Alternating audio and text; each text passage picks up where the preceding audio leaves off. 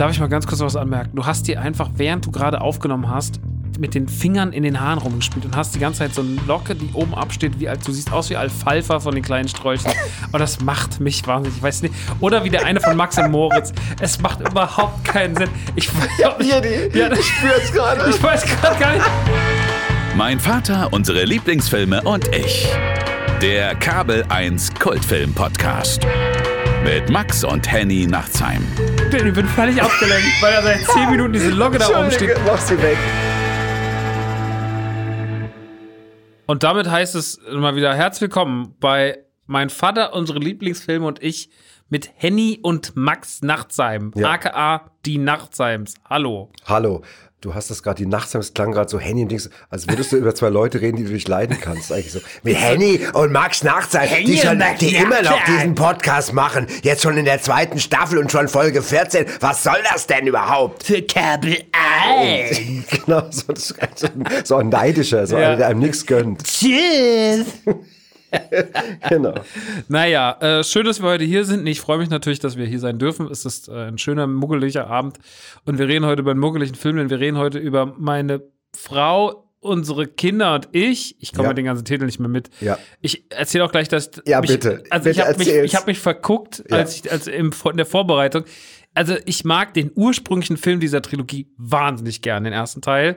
Meine Braut, ihr Vater und ich, finde ich einen krassen Klassiker der Comedy-Geschichte. Und habe irgendwie mich verlesen, habe gedacht, wir müssten den gucken. Und habe dann noch gedacht, da gucke ich auch noch einen zweiten. So, Dann hast du noch bisschen. meine, meine Frau, ihre Schwie meine Schwiegereltern, oder wie heißt der? meine, meine Frau, ihre Schwiegereltern und ich, Ja. habe ich dann geguckt. Und da habe ich gedacht, da bin ich schon so ein bisschen strebermäßig. habe ich schon zwei Filme vorbereitet, wenn wir uns sehen. Und dann hieß es aber so, nee, du musst einen dritten gucken. Da habe ich, alle- jetzt habe ich tatsächlich die komplette Trilogie dieses Films äh, geguckt. Und mein Vater hat sich irgendwie aus irgendwelchen Gründen, als er erfahren hat, dass das passiert ist, so wahnsinnig kaputt gelacht. Es gibt eine Sprachnachricht, die geht eineinhalb Minuten, wo einfach nur hämisch gelacht wird, weil, er- weil sein dummen Sohn, der sich mal wieder nicht, der sich nicht die Mühe gemacht hat, irgendwas richtig durchzulesen. Ich wollte eigentlich, ich, ich wollte dir eigentlich bei der Sprachnachricht, wollte ich dir sagen, dass mir das echt leid tut, dass du da so mehr Arbeit hattest. Aber ich habe dann gemerkt, dass ich das überhaupt nicht empfinde. Nee, das war wirklich. das hat man wirklich. Hat man auch gehört. Und dann, dann, dann, ich- tut mir leid. Ja, und dann habe ich erst überlegt, ob ich die abschicke und dann habe ich gesagt, ach komm, es ist jetzt ja auch nicht so schlimm. Nee. Ich hatte ja auch Spaß. Ich habe auch sehr lachen müssen, aber ich fand es auch ein bisschen verletzend. Naja, so sind Eltern. Ja, nee, Ähm, vor allem, was, du hast auf jeden Fall als erstes geschrieben, was bist du für ein Arschloch, hast du mir sofort geschrieben in der WhatsApp. Worauf ich noch mehr gelacht habe. Ja, das war ein sehr amüsanter Abend. Das war sehr Ja, amüsant. Ja, genau. Auf jeden Fall haben wir den jetzt, es geht um den dritten Teil, Ja. es geht um meine Frau, unsere Kinder und ich. Der Abschluss dieser Trilogie. Und bevor wir uns über den Film unterhalten und vor allem auch über, also über seinen Cast, das kann ich jetzt schon sagen, kann man sich nicht komplett unterhalten, weil dieser Nee. Cast ist der Wahnsinn. Das geht gar nicht. Wir haben uns vorher schon überlegt, wen wir uns da rauspicken oder über wen wir reden. Und da kommen wir aber noch Schon dazu. schwierig, die überhaupt alle aufzuzählen, weil ich das einfach so viel. Also am Ende taucht ja sogar mal ganz kurz Peel auf. Hast du gesehen?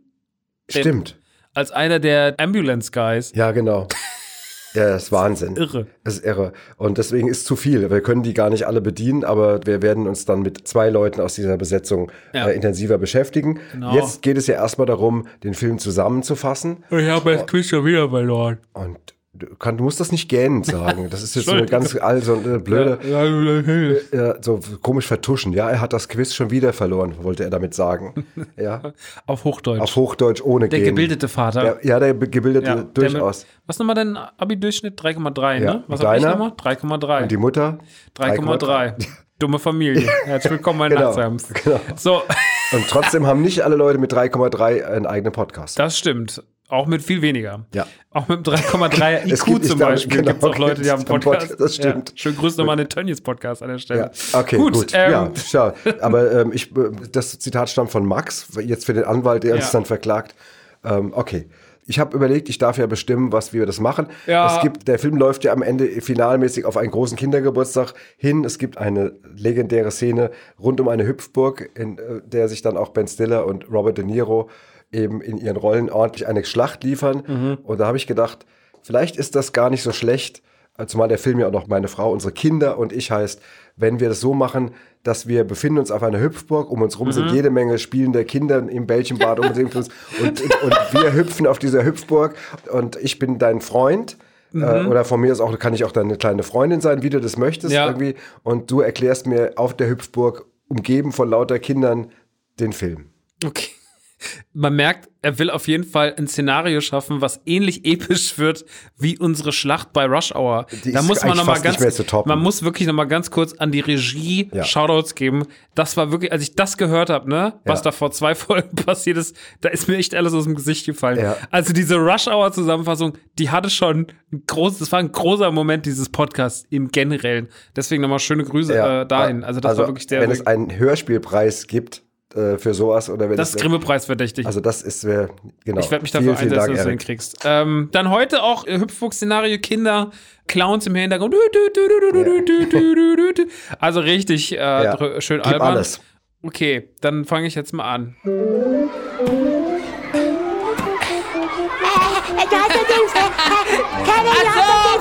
Hast du den Film gesehen? Was ich dir erzählen wollte von ja, dem Film? Was wollte ich dir erzählen von dem Film? Ja! Also mal ganz mal. kurz jetzt hören. Du sieh doch mal auf jetzt. Lass doch mal. Also, in dem Film. Mal. Hey, Ja. ich will doch gerade was erzählen. Ja, ich doch auch. Hör Mann, mal. hör mal auf. Du immer noch bist so blöd. Wir hatten jetzt gepupst hier in der Hüpfburg. Ich weiß nicht. Mann, ich denk schon wieder nach Pups. Es war der Oliver. Es war der Oliver.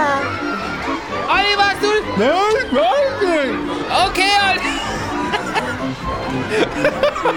Also auf jeden Fall in dem Film, Ja? den ich geguckt habe, da war der eine Mann, Aha. den man schon mal gesehen hat. Dein Papa? Und, dein, ja, der Papa von dem Mann ist auch, den hat man auch schon mal gesehen. Aha, der Opa. Und naja, auf jeden Fall, die Kinder haben Geburtstag und deswegen kommen alle dahin. Oh, Geburtstag und ist sehen- schön. Und der Schwiegervater ist ganz streng. Oh. Der ist so streng, der ist Oh. strenger der Papa zur Mama nach. Nein. Und er ist so streng.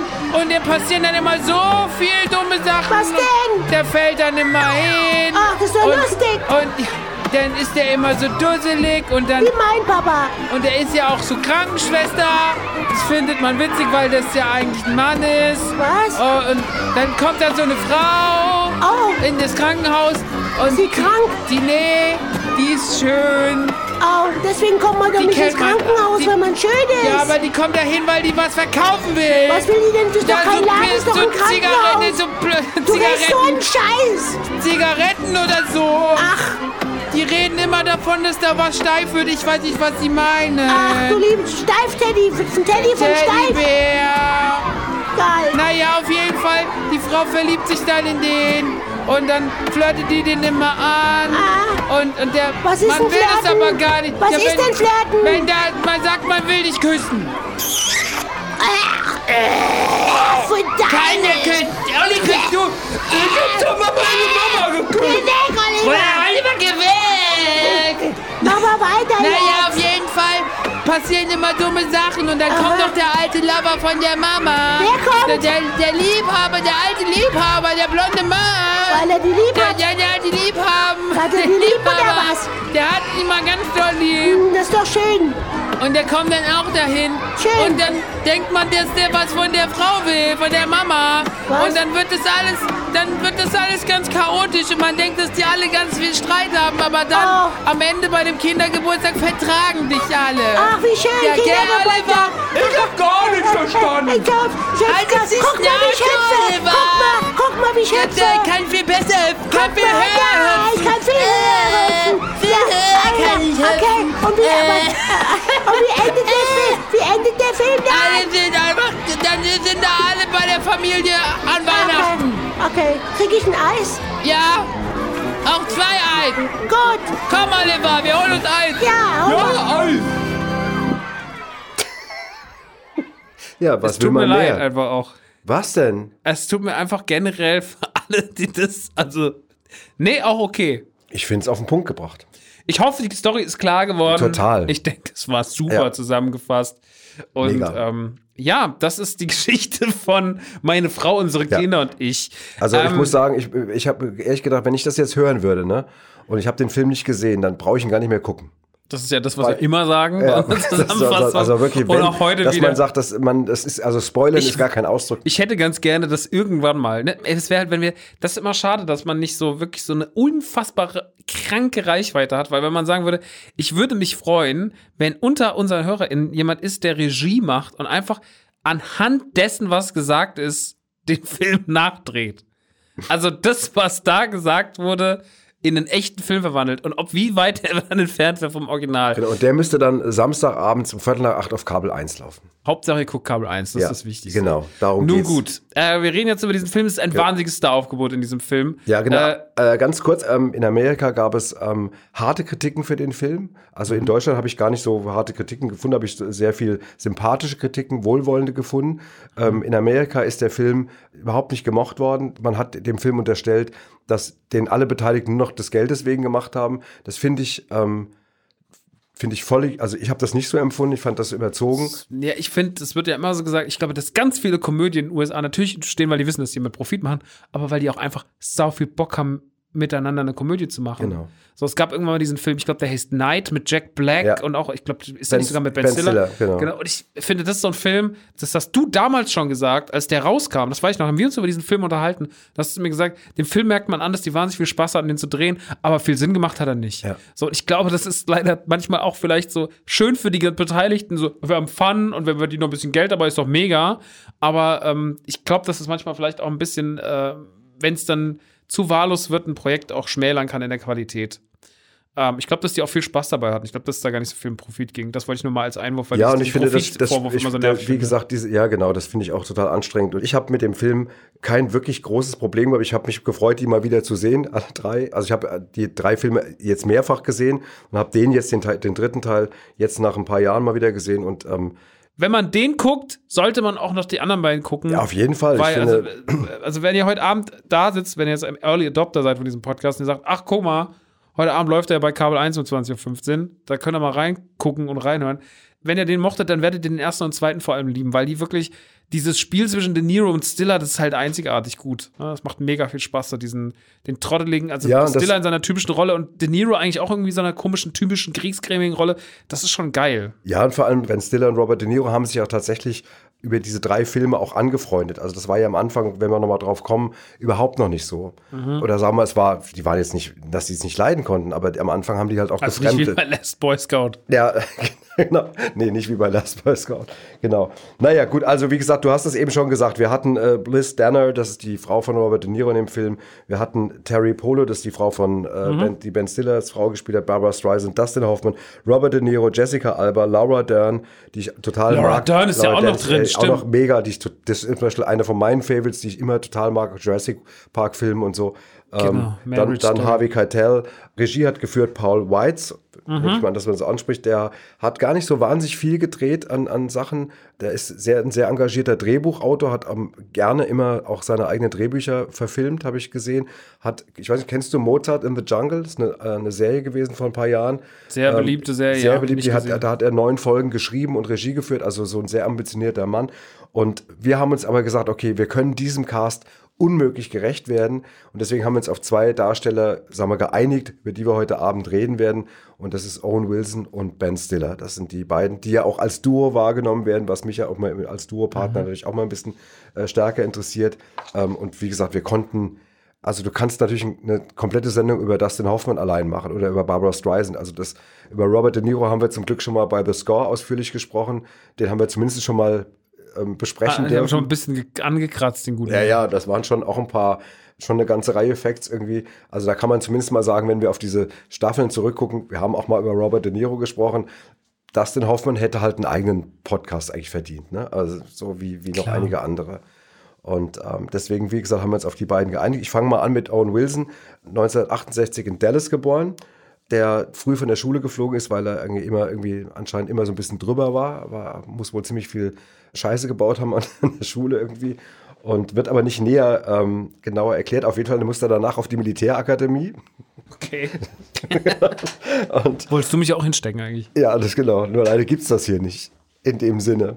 Genau, und hat sich dann nach dem Studium an der University of Texas mit dem mittlerweile als Regisseur sehr bekannten Wes Anderson angefreundet. Oh, Ja, okay. das ja, sind gut. dicke Buddies. Und Deswegen spielt der auch in so viel Wes Anderson. Ja, ja, das sind, die sind, äh, sie sind richtige, richtige Kumpels und haben dann auch ein, ein Drehbuch zu dem Kurzfilm äh, Bottle Rocket gesch äh, geschrieben, was sie am Ende ihres Studiums dann auch verfilmt haben. Damit ist ihre gemeinsame Arbeit in Gang Ja, das ist gekommen. der erste Wes Anderson-Film. Genau, und dann äh, sind sie zusammen quasi nach Hollywood gezogen, um dann da äh, durchzustarten. Und vor dem Auftritt in Ben Stillers Cable Guy war Wilson in diversen Mainstream-Produktionen zu sehen, äh, Nebenrolle, zum Beispiel in Anaconda. Kennst du den? Anaconda ist so ein, Film.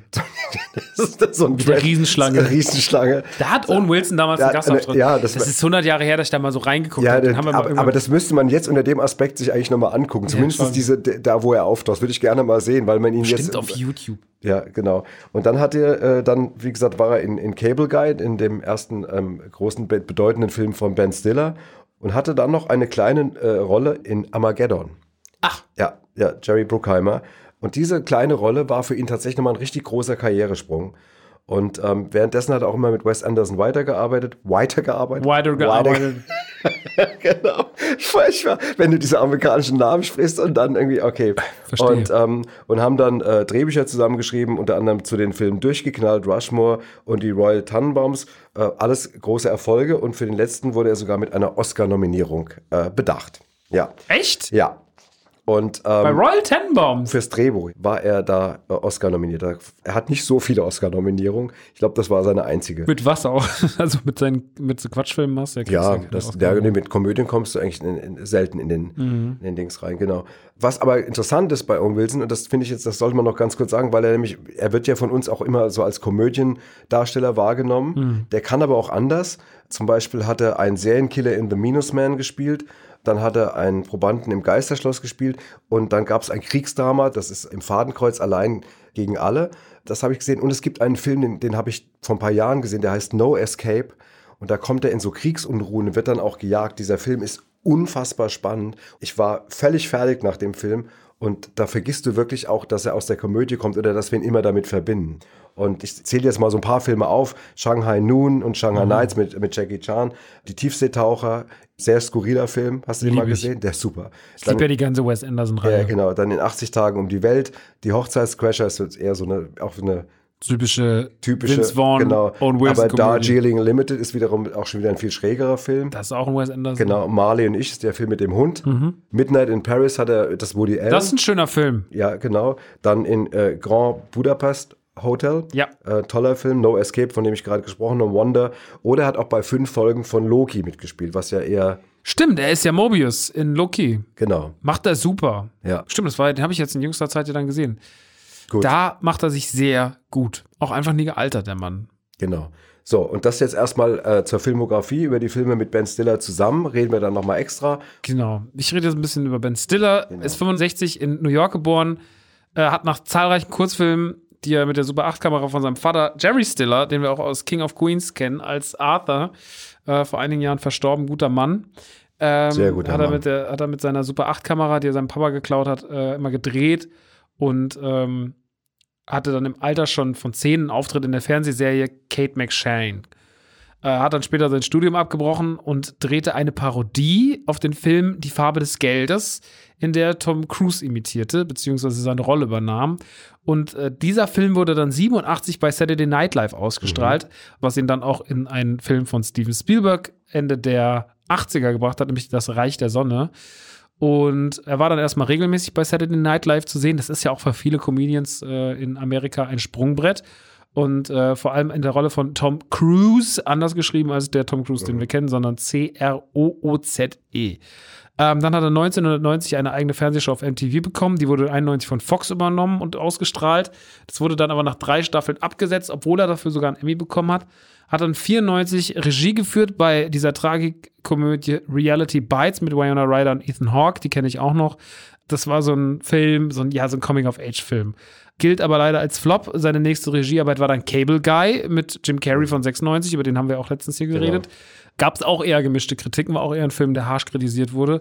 Äh, in Flirting with Disaster, ein Unheil kommt selten allein, entwickelte dann ähm, Ben Stiller dann so eine Rolle des sympathischen Durchschnittstypen, der von einer Katastrophe in die nächste schlittert und äh, das ist quasi dann die Rolle seines Lebens, weil er die dann eigentlich immer gespielt hat ähm, und die ihm ja auch einfach irgendwie gut steht, auch in dem Film, über den wir heute gesprochen haben, beziehungsweise sprechen und auch die ganze Reihe. Dann kam der große Durchbruch, das war 1998, da habe ich ihn dann das erste Mal wahrgenommen im Kino, gickelnd mit 14, nämlich in Verrückt nach Mary. ähm, Film, der heute wahrscheinlich seine Schwierigkeiten hat, der damals aber und auch wenn man mal ein Auge zudrückt, immer noch wahnsinnig witzig Ja, ist. ne, aber er läuft auch immer wieder. Also es ist nicht so, dass der jetzt gigantisch. aussortiert ist aus irgendwelchen. Äh, Wo ist denn Boden? Ähm, eine Weile. so, und da- dann von dem Zeitpunkt an hat er in über 100 Filmen und Serien äh, mitgewirkt, unter anderem Zero Effect und dann kam Polly mit äh, Jennifer Aniston, Night, über den wir vorhin geredet haben, Dodgeball, das ist dieser Völkerballfilm, der Apartment-Schreck, King of Rock, Tenacious D, das ist der Tenacious D-Film mit Jack Black, Ausgeflittert, Tropic Thunder, haben wir mal hier besprochen, großartiger Film, Greenberg, das erstaunliche Leben des Walter Mitty, ist ein sehr, sehr schöner Film. Und das ist so ein bisschen seine Filmografie. Und wie gesagt, später reden wir dann noch über die gemeinsamen Filme mit Owen Wilson. Genau. Okay, gut. Dann kommen wir jetzt mal zum Film selbst, also beziehungsweise zu sehen, was wir da alles äh, rund um den Film gefunden haben. Der Produzent äh, Roach sagte, dass sie ganz lange gebraucht haben, bis sie einen Stoff hatten, von dem sie glaubten, dass die Protagonisten dann wieder in dem Kontext dieser Geschichte funktionieren. Das zeigt ja auch, wie langsam die Mühlen manchmal malen bei so einem Ding. Woran liegt es? Also liegt es daran, dass dann irgendwie man sich streitet oder das oder gibt es nicht genug Autoren, die das schneller vorantreiben oder ist man unsicher? Ich, ich frage mich das immer. Weißt du, was ich meine?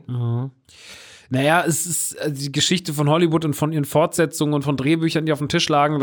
Die legendärste ist ja immer so das Ghostbusters 3, der ja irgendwie 20 Jahre lang diskutiert wurde, immer wieder, also nach dem Ghostbusters von 1990, dem zweiten Teil, immer wieder Drehbücher geschrieben wurde in den Folgejahren und das dies ja nie hinbekommen, weil die keinen gemeinsamen Nenner gefunden haben. Also es ist ja, die Legenden sagen ja, dass Bill Murray immer, äh, wenn man ihm Drehbücher geschickt hat, ähm, sie immer klein gerissen hat und hat sie zerknüllt und kaputt gerissen. so geschreddert wieder zurückgeschickt und so. Also, also ich glaube, das ist eine, das ist Ghostbusters ist eines der bekanntesten Beispiele, aber das hast du sehr oft, dass sich Leute nicht einig werden. Auf Seite der SchauspielerInnen, auf Seite der Leute, die in der Produktion sitzen, auf Regieseite. Das ist echt schwierig, manchmal alle unter einen Hut zu bekommen. Es hat ja auch was mit Mut und Willen zu tun. Ich möchte nicht in der Haut stecken von dem armen Arschloch, das einen neuen Star Wars drehen muss. Du weißt ja einfach, dass dein Leben sich einfach, das ist ja nix. Also du machst was, was Tolles, aber du weißt auch, du bist dem Hass von Millionen von Menschen ausgesetzt. Und ähm, das ist natürlich hier jetzt nicht so Nee. so weitgreifend, aber es ist ja trotzdem so, du hast ja auch eine gewisse Verantwortung, wenn du so ein Erbe antrittst. Ne? Also das sind ja wirklich Klassiker, von denen wir hier reden. Ja, äh, dann reden wir ganz kurz über Paul Weitz. Äh, der hat nämlich mal gesagt, dass er sehr, sehr lange auch gezögert hat, die Regie zu übernehmen, weil er eigentlich lieber unabhängiges Kino macht. Aber er hat gesagt, das ist auch ein Fable für das klassische Filmemachen und diese ganz klassische Studio-Ära. Und heute ist es ja nahezu unmöglich, diese damals ganz selbstverständliche Situation herbeizuführen, indem man eine Garde von Stars zusammenbringt. Früher haben das, ne, hat, hat dann eines Studio gesagt, okay, wir haben Clark Gable und Marilyn Monroe unter Pro- Vertrag, äh, die kommen zusammen in eine Produktion. Und ähm, das fühlte sich bei dem Film für ihn so ein bisschen so an. Ähm, Wenn es reicht. Ja, es war schon fast unwirklich, an Bord eines Films zu kommen, bei dem man auf eine solche Menge an Stars bereits sicher hat, hat er gesagt. Und das ist natürlich auch krass, ne? Wenn du dann da hinkommst, also wenn du dann gesagt bekommst, okay, pass auf, das Line-Up ist Robert De Niro, Legende, Ben Stiller, Comedy-Legende, Barbara Streisand, Legende, Dustin Hoffman, Legende. Du hast ja nur Legenden da Harvey drin. Keitel. Harvey Keitel, da noch Jungstars, die zu dem Zeitpunkt richtig groß waren, wie Jessica Alba. Ja. Also das ist schon, pff, Also allein, wenn du jetzt zum Beispiel äh, das Hotel buchst, ne? also, in der Produktionsfirma, und dann sagt der Typ an der Rezeption, wer kommt denn? nee, der, ja, nee, der sagt dann, sagt er, also wir haben die ganz normalen Zimmer, wir haben aber eine Präsidentensuite. Und wer soll die denn kriegen? dann hast du schon das erste Problem.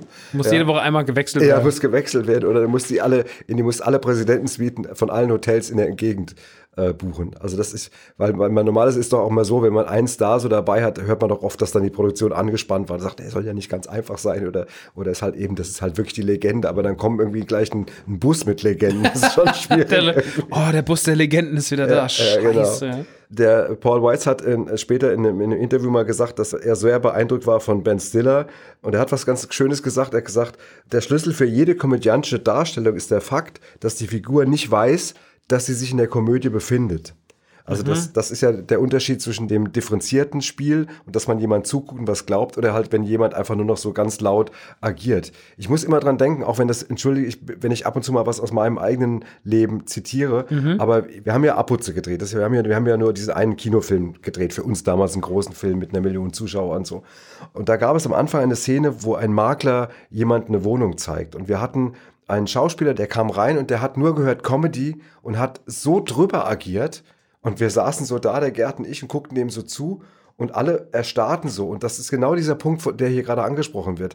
Der hat sich nicht dieser Szene untergeordnet, sondern hat gedacht, ah, Comedy, jetzt gebe ich mal richtig Gas und hat eigentlich in einer mit ausladenden, riesigen Armbewegungen, Rudern und einer völlig überzogenen äh, Mimik auch diese Szene gespielt. Und dann haben wir gesagt, nee, ein normaler Makler. Also kein, jetzt kein Comedy-Makler, sondern ein normaler Makler.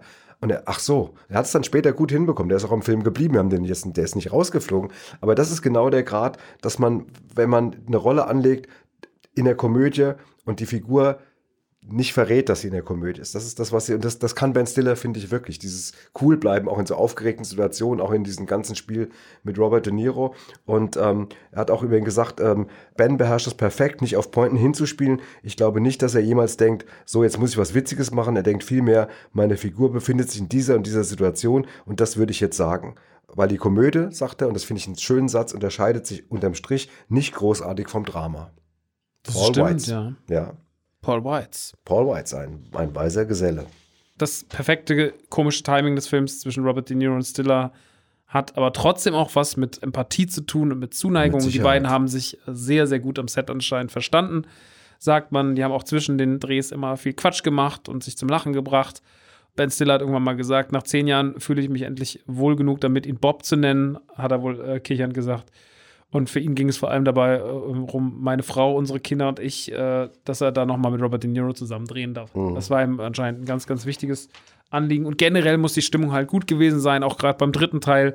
Harvey Keitel hat einen ganz großen Teil seiner Sachen improvisiert und dabei sind dann irgendwelche Gags entstanden, die dann auch noch am Set als T-Shirt umgesetzt wurden. Okay. Und das war dann so, also es war einfach eine gute Stimmung und anders als jetzt zum Beispiel Last Boy Scout, ja, also wo wir letzte Woche drüber geredet haben, Die ja nicht so dufte Kumpel da, waren. wo, wo die nicht so gut miteinander waren, Nee, der Waynes und der das Willis. stimmt, genau.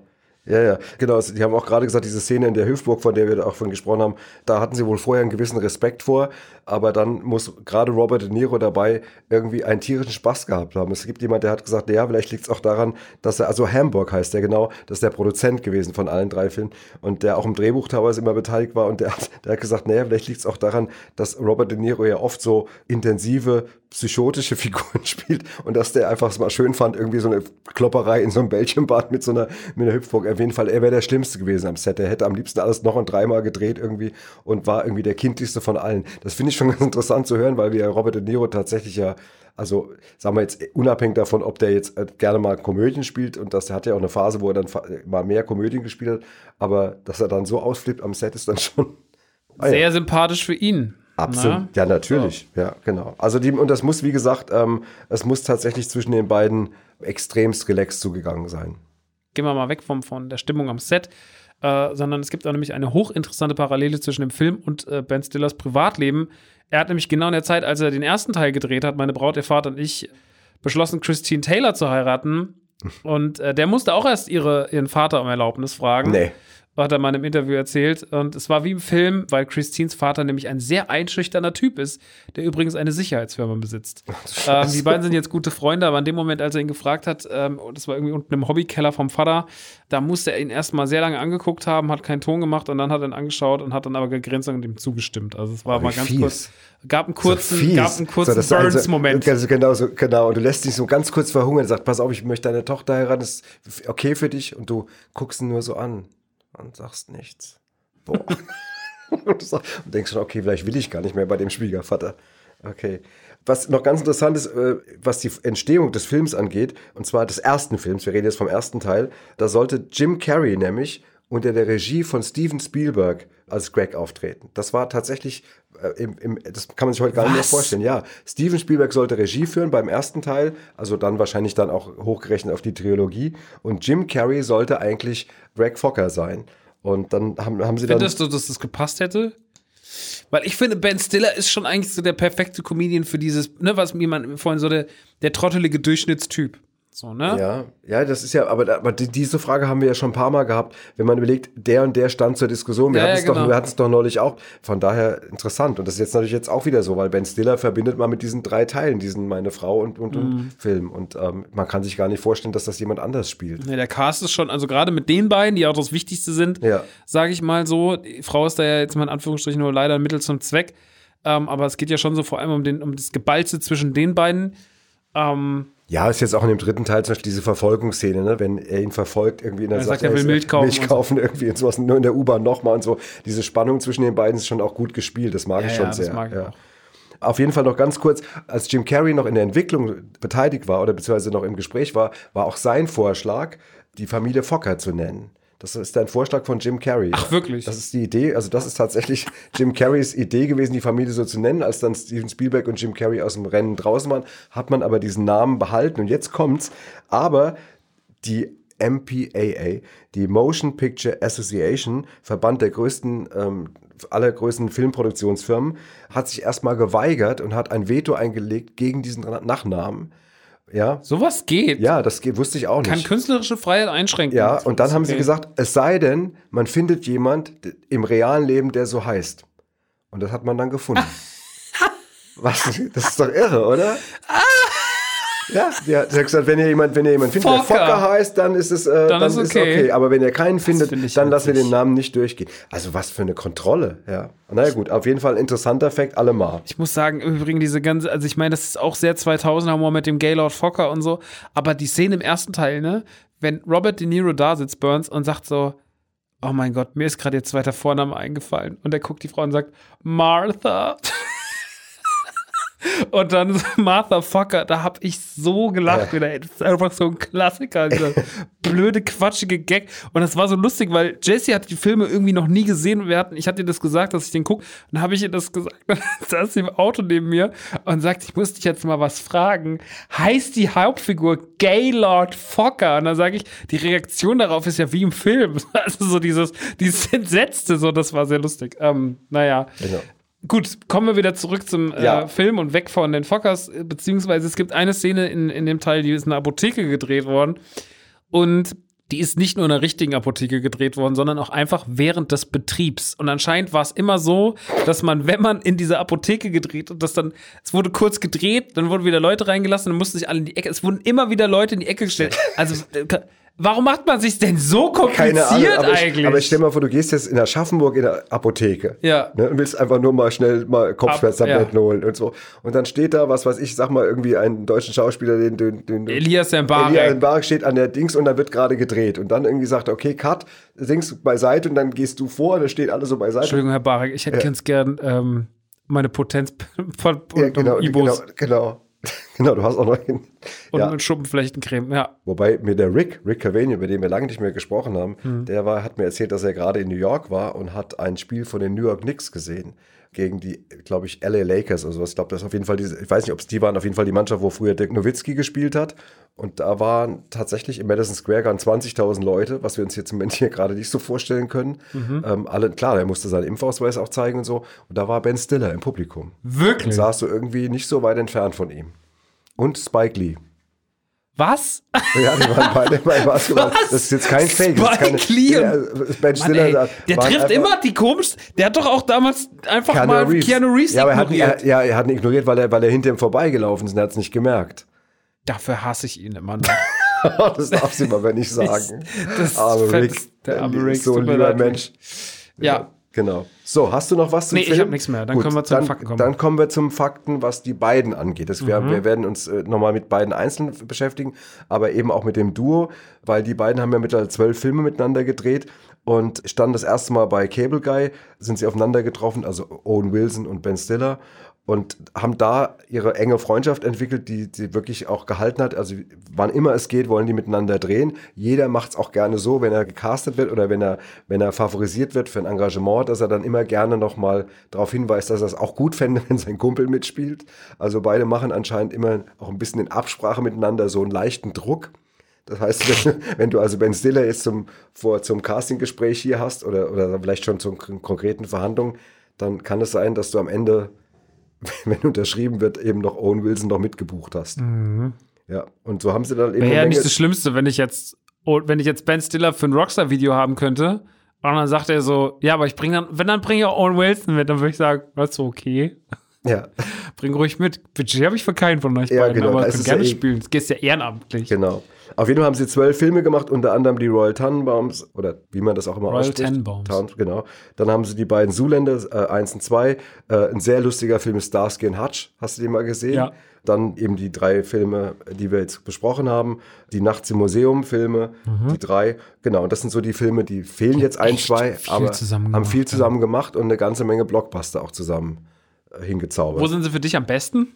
Was, sind so, Ich, was ist deine. macht, also ich sag mal, bei denen ist es so ein bisschen übergeordnet, dass ich mich eigentlich immer freue, wenn ich die sehe. Ja. Die tauchen ja selten gleich zusammen auf, sondern man, man meistens So wie die ja Hauptfigur, ja, ist genau. Und der andere kommt ja, das sind immer so ein bisschen. Gegenspieler. Ja, oder man auch jetzt im dritten Teil, jetzt bei und dem Film, über den wir gerade reden, ist ja auch so, es dauert ja ein bisschen, bis Owen Wilson dann auftaucht. Mhm. Man weiß ja schon, dass er mitspielt, man weiß nicht genau, wann kommt er denn und dann kriegt er ja auch immer ein großes Entree. Ne? Also in dem Fall.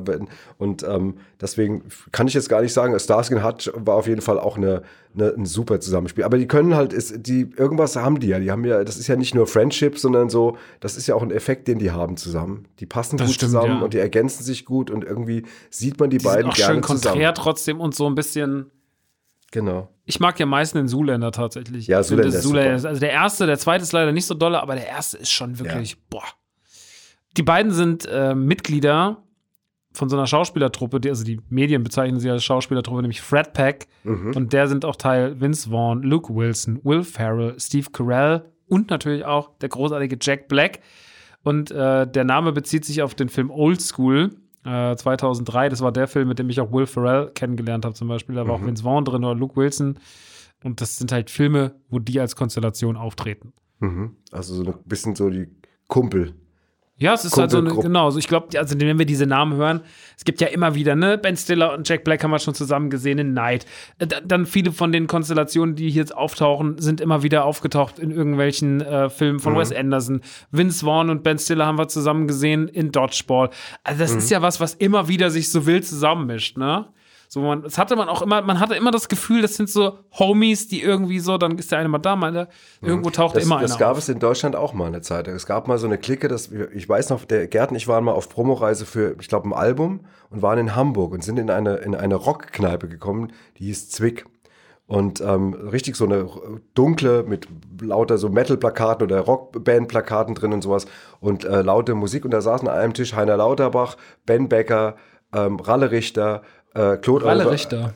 Claude Oliver, Claude Oliver Rudolph. sowas. Diese ganzen Dings und die waren alle miteinander und ich habe da, damals haben die auch erzählt, dass die immer, wenn es irgendwie geht, einer dem anderen noch irgendwie den Job mit äh, noch besorgt. Also wenn Mhm. man jetzt, wenn einer eine Hauptrolle im Film bekommen hat, dann hat er sich genauso wie die jetzt auch immer gesagt, wäre doch noch schön, wenn der mitspielt und der mitspielt. Ja, prinzipiell eigentlich ganz cool. Das Prinzip ist ganz cool, aber ähm, das ist natürlich auch so ein bisschen so ein Ehrenkodex, weil wir hatten ja dann mal die Situation, dass dort Oliver Rudolph bei uns mitspielen wollte, bei Abputze, irgendwie sich selbst ins Spiel gebracht hat und ich musste ihm dann erklären, dass dafür kein Geld da war, weil das einfach ein zu teurer Schauspieler war für das, was wir damals gemacht haben. Und dann hat er sich genau darauf berufen und sagt, "Na, wenn du jetzt Ben Becker wärst, dann hätte ich die Rolle schon. Und ich sitze jetzt hier in meinem Porsche und ich fahre gerade 180 auf der Autobahn und jetzt fahre ich 200, weil ich so wütend auf euch bin. Ein Ralle Richter, ein Ben Becker, ein Heiner Lauterbach, die hätten mir schon längst die Rolle besorgt. Ich bin jetzt vor allem 240. Und so, und dann hat er irgendwann aufgelegt und das war das letzte Mal, dass ich von ihm gehört habe. Das ist viele Jahre her. Das war 1995. Ja, schönen Gruß an der Stelle auch. Ja, genau. So, Was eine Story, ey. also eine wahre, eine wahre Geschichte. Kann man jetzt mal äh, äh, viele Jahre später kommt, durch mal erzählen. Ich, meine, ich weiß nicht, ob er das je hört, aber vielleicht amüsiert er sich auch heute im Nachhinein. Wahrscheinlich eher nicht. Ähm, genau, ähm, weil du gerade über Zuländer gesprochen hast, Ja. äh, bei der Fa Paris Fashion Week 2015 sind Wilson und Stiller auf den Laufsteg gegangen, um Zuländer 2 anzukündigen. Und sie schockierten die Menge auf dem Valentino Runway, als sie in ihren Charaktere Derek Zuländer und Hänsel herauskamen. sind dann da in diesem Outfit da, da über den Laufsteg. gegangen. Was natürlich, sagen wir mal, eine bessere, Beste, was bessere Besseres Pro kannst Promo machen. kannst du nicht machen. Das ist ja auch das, die große Stärke von Zuländer, dass die ja immer diese ganze Modebranche auf die, auf die Schippe genommen haben. Ja, das ist auch genau. da perfekt platziert. Ja, genau. Ich lese jetzt einen kurzen Ausschnitt vor aus einem gemeinsamen Interview von den beiden. Ähm, da wurden sie mal gefragt, was ihre Freundschaft ausmacht. Und da hat Owen Wilson gesagt, ich liebe Bens Sinn für Humor. Ben Stiller hingegen hat gesagt, ich schätze Owens Loyalität. Ich habe nur wenige Freunde, er gehört definitiv dazu. Owen und ich können einfach viel zusammen lachen, vor allem über unsere Niederlagen. Das ist sehr nett. Das ist sehr nett. Ja, wobei sie tatsächlich auch nicht nur Niederlagen eingesteckt haben, muss Nein, man schon nicht. sagen. Genau. Dann kommen wir jetzt mal zum zitierten Owen Wilson nochmal ein bisschen separat. Ist ja eigentlich als Schauspieler bekannt, wollte aber eigentlich nie Schauspielern, sondern sagt bis heute, dass eigentlich seine große Leidenschaft das Schreiben ist. Und hat ja mit Wes Anderson auch dann drei Filme geschrieben, den, den Kurzfilm Bottle Rocket, Rushmore und ähm, Royal Tenenbaums und sieht sich, wie gesagt, also auch heute noch eigentlich bevorzugt als Autor. Das gibt, das, Da kenne ich noch mehr so Leute. Ich sehe das ja manchmal auch, wenn mich jemand fragt, was machst du, dann sage ich ja meistens auch erstmal, an erster Linie bin ich Autor. Ähm, auch wenn ich dann Sa- Sachen darstelle und äh, spreche und spiele auf der Bühne. Das ist ja auch ein bisschen so ein generelles Ding. Wo sieht man das Zentrum von sich selbst, wenn man sowas macht wie wir? Und das ist ja tatsächlich für mich erstmal in, in der Entstehung, das das, das Dasitzen und sich was ausdenken und das Schreiben. Also ich würde auch immer zum Beispiel sagen, ich bin eher Autor als Darsteller, auch wenn man natürlich als Autor in der Öffentlichkeit nicht wahrgenommen wird. Wahrscheinlich ist das sowas ähnliches. Um mich mal mit ihm auf eine Stufe zu Ich wollte stellen. gerade sagen, ist doch ga- ganz Der Owen, klein ich, gestapelt. der Owen und ich. Ich sage immer Ovi. Der Obi, der Obi und ich. Obi, ich ich weiß, das tut, das tut mir auch leid, das kommt manchmal so ein bisschen ähm, größenwahnsinnig, Dings, aber es ist natürlich so, das ist natürlich auch der Bereich, in dem man selbst unterwegs ist. Und dann hat man natürlich sofort auch irgendwie äh, Anknüpfpunkte. Mehr soll es gar nicht sein. Darf ich mal ganz kurz was anmerken? Du hast dir einfach, während du gerade aufgenommen hast, mit den Fingern in den Haaren rumgespielt und hast die ganze Zeit so eine Locke, die oben absteht, wie du siehst aus wie Alfalfa von den kleinen Sträuchen. Und das macht mich wahnsinnig. Ich weiß nicht. Oder wie der eine von Max und Moritz. Es macht überhaupt keinen Sinn. Ich weiß nicht. Hier, die, Ja, ich spür's gerade. Ich weiß gerade gar nicht. Du hast dir vorher da dran und ich guck da seitdem drauf, bin so, was hat er denn lange? Und ich guck und ich bin völlig abgelenkt, weil da seit zehn Minuten diese Locke da oben steht. Ich mach sie weg. Ich mach Okay, sie Dankeschön. weg. Oh, so, äh, zurück zu Owen Wilson. ja. Naja, also er hat sich auch generell nie so wirklich als Komiker gesehen. Ne? Er hat gesagt, er hat ja nie so Stand-up oder sowas gemacht. Und deswegen würde er auch nie sagen, dass er Comedian werden Mhm. wollte. Das ist einfach dann so geworden, aber er sieht sich tatsächlich nicht so. Mhm.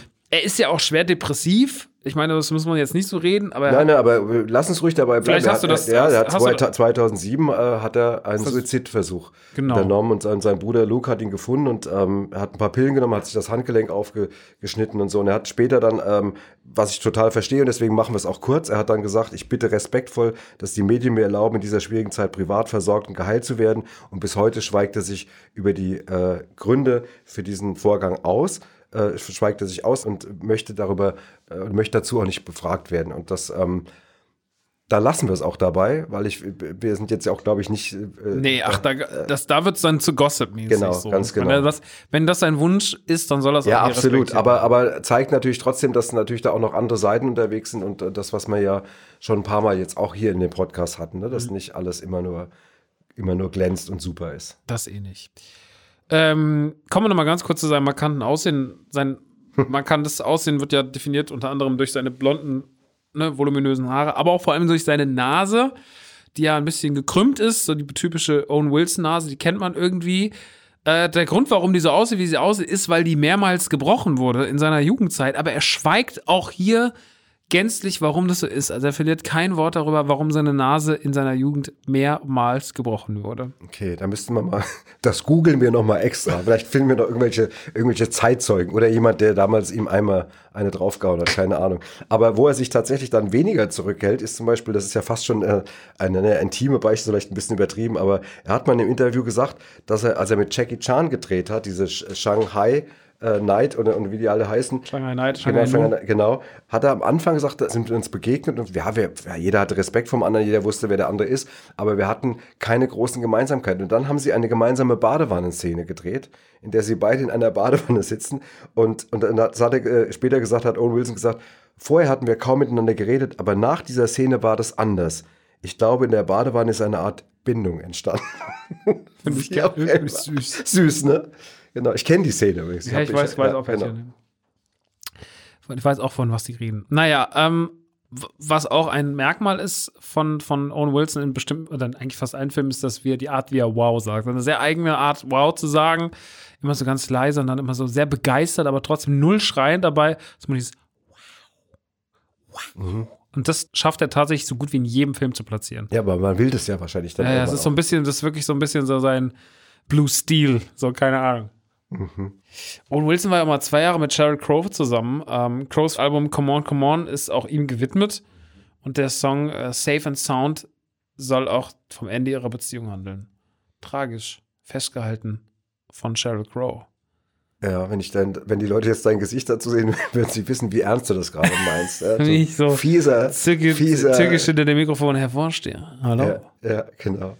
Ja. genau.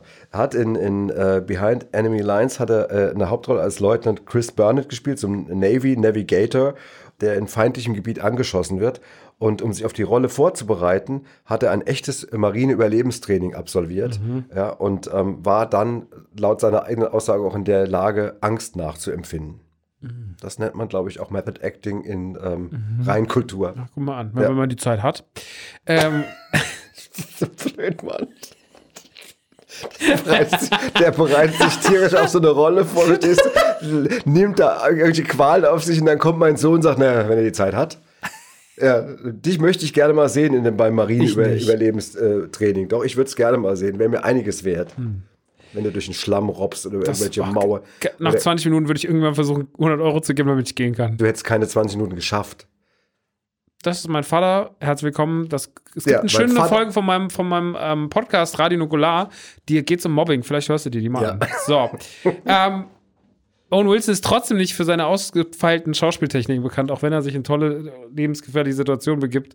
Ähm, als er in Darjeeling Limited das Opfer eines Motorradunfalls spielen musste, musste er hinken Mhm, was hat er gemacht? und er hat sich dafür eine Limette in den Schuh gesteckt.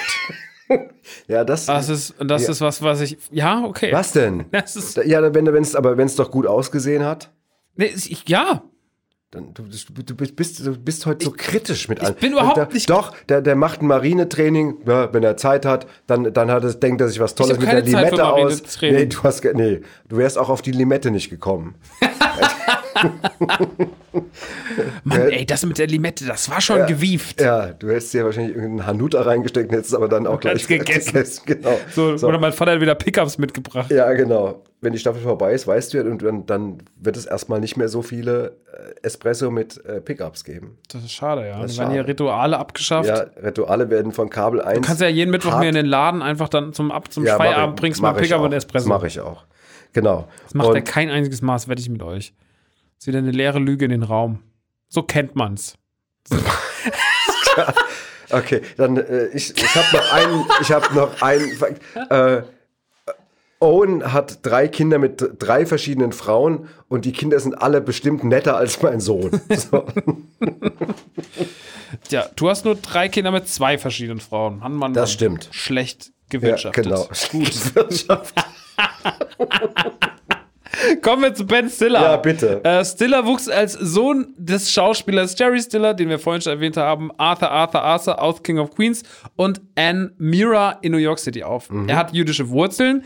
Sein Großvater William Stiller war der Sohn jüdischer Immigranten aus Österreich. Seine Großmutter Belle Citrin, Tochter russisch-jüdischer Einwanderer. Schon früher war klar, dass er und seine Schwester Amy Stiller beruflich in die Fußstapfen der Eltern treten werden. Seine Eltern hatten später übrigens sozusagen als Dankeschön für ihren künstlerischen Einfluss häufig Cameo-Auftritte in seinen Filmen. Ich habe Ja. das jetzt ein bisschen vorgelesen, aber es sind sehr viele Fakten drin.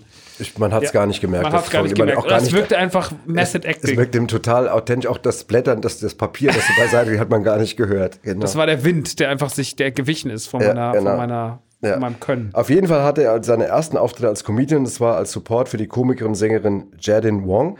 Und dann hat er sich als Filmstudent an der University of California in Los Angeles eingetragen und hat da erstmal fleißig studiert.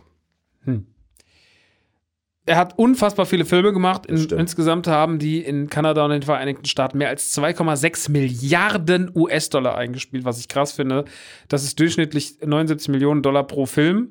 Ähm, trotzdem macht er was, was viele Schauspieler machen. Er vergleicht sich nämlich und er ist kritisch und er sagt, warum ist, äh, warum sind andere erfolgreicher, warum hat er bestimmte Rollen nicht bekommen. Also er ist ständig mit Selbstzweifeln beschäftigt, obwohl er eigentlich Ne, das ist ja immer das Absurde. So, man denkt immer, warum klappt das nicht? Warum hat der das? Warum kam das jetzt schlecht an? Obwohl er eigentlich sagen könnte, so, ich habe unfassbaren Erfolg gehabt, aber er Ja, aber das ist, das habe ich tatsächlich, sag mal, jetzt auch in anderen Bereichen auch beobachtet, dass die, die eigentlich relativ weit oben sind, sich immer mit anderen Leuten gemessen haben. Ich erinnere mich noch, dass es eine Zeit lang gab, da war dann zum Beispiel Grönemeyer und äh, Niedecken, ähm, die waren eigentlich immer, die waren die, die, die härtesten Konkurrenten. Das ist wahrscheinlich, heute werden die wahrscheinlich drüber lächeln, aber das war lange Zeit, war das so in den, in den 80ern. die waren immer am Vergleichen miteinander. Mach das auch oft, ich mag das nicht, dass ich mich auch mit meinen Freunden und Kollegen und so vergleiche, das ist eigentlich immer uncool, aber ja, mach das, aber, mach aber, das irgendwie. Aber sagen wir mal, wenn du, wenn du, das ist ja noch ein Unterschied, wenn, ich meine, wenn du wirklich schon so weit oben bist wie die beiden, also ich meine, Bab und Grönemeyer waren in den 80er Jahren die erfolgreichsten deutschen Acts überhaupt noch mit Westernhagen zusammen. Und du hast, bist eh da oben und dann nimm mal so eine Band wie die Monotones, die ja deutlich drunter waren, also vom Ranking her, in der ich dann äh, gespielt habe. Dann guckst du da schon drauf und sagst, manchmal habt ihr es noch alle, wenn dann diese Hahnenkämpfe stattgefunden das haben. ist schon irre, ne? Ja. Habe ich das mal erzählt mit dem, mit den, oder ist es jetzt zu lange mit dem Stadion, mit, den, mit der Stadion-Battle? Es gab immer so Deutschrock-Festivals und hat irgendwie in einem, war in einem Festival in Bochum hat dann Westernhagen gespielt und dann noch Grönemeyer, eben der aus Bochum kam und Bochum, ich komme aus dir so. Und dann hat Westernhagen gespielt und dann war, war das vorbei, das Stadion, ausverkauftes Fußballstadion und dann ging er von der Bühne und dann haben vorne noch so ein paar Zugabe gerufen. Aber eigentlich war klar, vom Timing geht es nicht. Und dann ist Westernhagen wieder auf die Bühne und sagt, wollt ihr noch eine Zugabe? Und das ganze Stadion wieder, ja, warum nicht? Yay! Und dann haben, mussten die armen Rodis wieder die ganzen Verstärker auf die Bühne tragen, weil die hatten schon abgebaut. Und es dauerte noch mal 20 Minuten, bis, die, bis diese Zugabe gegeben werden konnte, was den ganzen Ablauf des, des Festivals total zerstört hat. Und dann kam irgendwann später Grönemeyer und so. Und der war total am Kochen hinter der Bühne, weil, weil Westernhagen jetzt einfach unverschämterweise verlängert hat. Also der Ali und ich von Monotons, wir saßen irgendwo an der Seite und guckten uns das an und sahen nur diese Kämpfe, die Manager, die sich im Backstage-Bereich anschrien, ja, und mit hochroten Köppen äh, wirklich dann da äh, beschuldigt haben. Und wir dachten so, weißt du, ihr seid die berühmtesten Acts in Deutschland, was macht ihr? Und dann gab es ein Jahr später, gab es die Revanche, da gab es dann ein Festival in St. Wendel, wo wieder beide spielten, aber diesmal spielte Grönemeyer vor Westernhagen. Und dann spielte der und spielte der. Und wir saßen auf der Seite und guckten zu, wir hatten schon nachmittags gespielt und guckten denen zu und ein und Grönemeyer spielte noch ein Stück. Ich sagte, der muss doch schon längst aufhören. Der Ali sagt, der ist schon eine halbe Stunde drüber und noch ein Stück, wolle noch ein Stück haben und sowas. Und dann irgendwann, und dann gegen Ende, es fing mittlerweile an zu regnen, dann hat er noch einfach eine Zugabe gespielt, dann hat er schon eine Stunde fast überzogen und dann geht er nach vorne im Mikro, winkt ins Publikum, Westernhagen stand, also der sollte danach kommen, aber Grönemeyer sagt zu den Leuten, okay Leute, kommt gut heim. worauf, West, worauf Marius mit der Westhagen hinter der Bühne einen, mittlerweile einen Stecker bekommen hat. Also, dass sich da, dass da damals keiner äh, gestorben ist bei den Kämpfen in, im Backstage-Bereich. Und wir saßen so da und sagten, mal, die haben sie nicht mehr alle, weißt du, die sind die erfolgreichsten Acts. Das meine ich halt mit dem Vergleichen. Also, das ist schon interessant, dass das nicht aufhört. Also, dass, dass man gar nicht mal irgendwann sein Ego mal so justieren kann, dass man sagt, hey, ich mache das lange, ich bin erfolgreich, ich habe mit einer Million von Platten verkauft, ich gehöre zu den besten oder erfolgreichsten Künstlern des Landes. Muss doch auch reichen. Es muss doch jetzt nicht immer, was ist dieses Streben immer nach Nummer eins, wenn man irgendwie im, im oberen Bereich ist? Schon interessant, das ist ein Phänomen. Absolut. Gut. Ben Stiller sagt, dass von allen Filmen, die er gedreht hat, der allerliebste ist Verrückt nach Mary. Das ist ja eh ein Comedy-Klassiker, aber für ihn ist es ein ganz wichtiger Teil dieser Komödie zu sein, weil da auch super viel unbeabsichtigt passiert ist. Es gibt zum Beispiel eine Szene, da fällt er von der Liege und das ist tatsächlich ein Unfall. Das ist keine Szene, die, die geplant war, sondern er fällt so dumm runter und sieht auch sehr dumm aus im Film. Und äh, die Forelli-Brüder, die den Film gedreht haben, haben gesagt, nee, das lassen wir drin. Und ähm, weil der Film halt so viele wahnsinnige Momente hatte, auch in der Produktion, ist das bis heute einer seiner aller, allerliebsten Filme, die er gemacht hat. Okay. Das dürfte dann bei dem nächsten Film nicht ganz so zutreffen. Bei Cable Guy, da hat er ja Regie geführt und sollte auch die Hauptrolle spielen. Ach. Und hat aber, ja, beides. Und hat aber dann tatsächlich beim Inszenieren des Films gemerkt, dass er mit der Hauptrolle und der Regie komplett überfordert ist. Und dann weiß man ja, dass da jemand anderes kam. Ne? Stimmt. Da kam dann Jim Carrey. Dann habe ich noch den letzten Fakt. Ben Yes. Stiller ist 1,73 Meter groß. Und weißt du, warum ich das, warum ich das gut Weil er finde? damit genauso groß ist wie Ganz du. genau. Zwerge. Was zeigt das, dass ähm, der, der Ben und ich, Der Ben und du. Ben und Genie. ich sind beide 1,73 Genies sind groß. 1,73 groß. Ja, genau. Alles, was größer ist, ist blöde. Umso größer, umso blöder. So, das werden wir Dirk jetzt ja Nowitzki gleich. rein, zwei Meter groß, haut dir einfach auf die Schnauze. Genau. So. So. und das ist doch ein toller Übergang zum Filmquiz. Das stimmt. Da Heute darf wir- ich die Musik machen. Da, gerne. Ich, darf, ich habe alle Sachen sind heute auf meiner Seite. Ich kann ja noch Fishermans dazu fressen und die ganze Zeit ins Mikrofon. Keinen Fall. So. Hallo Leute! Hallo Leute! Ich bin's, Papi Papagei! Jetzt hat er das Xylophon mitgebracht. Jetzt kommt's Quiz, äh, Leute! Jetzt kommt's Quiz, Leute! Mega geil, oder? Ja, geil, oder? Hey, ich bin Papagei! Ich bin Papagei! Ciao!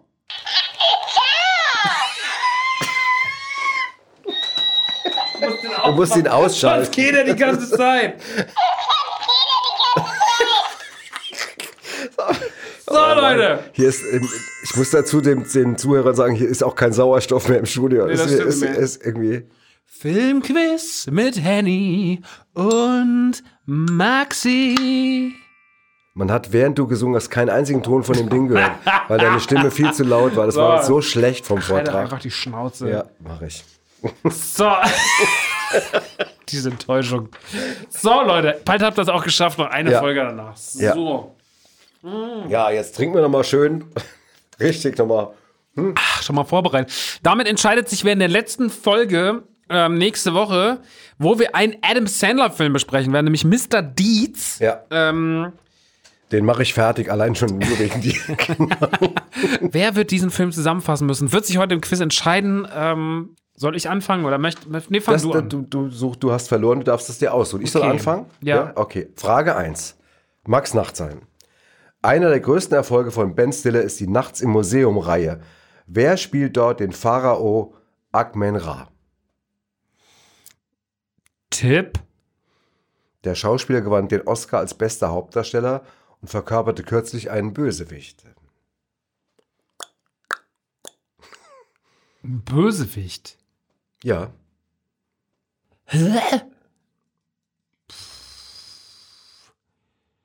Weiß ich nicht. Rami Malek. Rami Malek hat da schon Rami. mitgespielt. Rami. Scheiße. Mist! Ja. Und Regie führte bei allen drei Teilen Regisseur Sean Levy. Es gibt drei Teile. Drei Teile. Teil 3. Gut, ich bin dran. In Starsky und Hutch spielen Ben Stiller und Owen Wilson gemeinsam das legendäre Duo. Wie nennen sie liebevoll ihr Auto? Tipp. Es handelt sich um einen blutroten Ford Gran Torino. Um einen blutroten. Kann ich jetzt nur raten. Mhm. Mandarine. Die sind blutrot oder was? Ja, das gibt, kommt ja immer drauf an, wo die herkommen. Gestreifte Tomate, rote Tomate, Tomate mit Streifen. Alle drei hätten gegolten. Gestreifte Tomate. Gestreifte Tomate. Man Ja. muss manchmal das Wort auch Aber, aber da kann man nicht drauf kommen. Das kann man nur, wenn man den Film in- und auswendig kennt oder die Serie kennt. Aber das, da- das kann man nicht erraten. Tja. Wenn, wenn ich jetzt nur Tomate gesagt hätte, ist schon auch nicht gereicht. Ne? Halt doch mal den Mund jetzt. So, der Film erschien 2004, das Original, also die Serie lief von 75 bis 79 und kam auf insgesamt vier Staffeln. Ja. Halt doch mal den Mund jetzt. Ne? Noch eine, eine Folge nächste Woche, dann ist das auch vorbei. So, Barbara Streisand spielte 1976 die weibliche Hauptrolle in A Star is Born. Wer führte bei der Neuauflage von 2018 Regie? Bradley Cooper, Jawohl, richtig. was wäre der Tipp gewesen? Der bekannte Schauspieler feierte mit dem Film sein Regiedebüt. Regiedebüt. Okay, Die cool. Neuverfilmung erhielt für Shallow den Oscar in der Kategorie Bester Song. Und der Film, auch von 1976, gewann genau in dieser Kategorie, interessanterweise. Im De Niro-Film ist vor einmal in Amerika wird häufig ein Welthit einer legendären Band angespielt. Wie heißt der Song? Oh, es ist so lange her, dass ich ihn gesehen habe. Tipp? Ein Film vom Kultregisseur Danny Boyle aus dem Jahre 2019 trägt den Songtitel im Namen. Von 2019.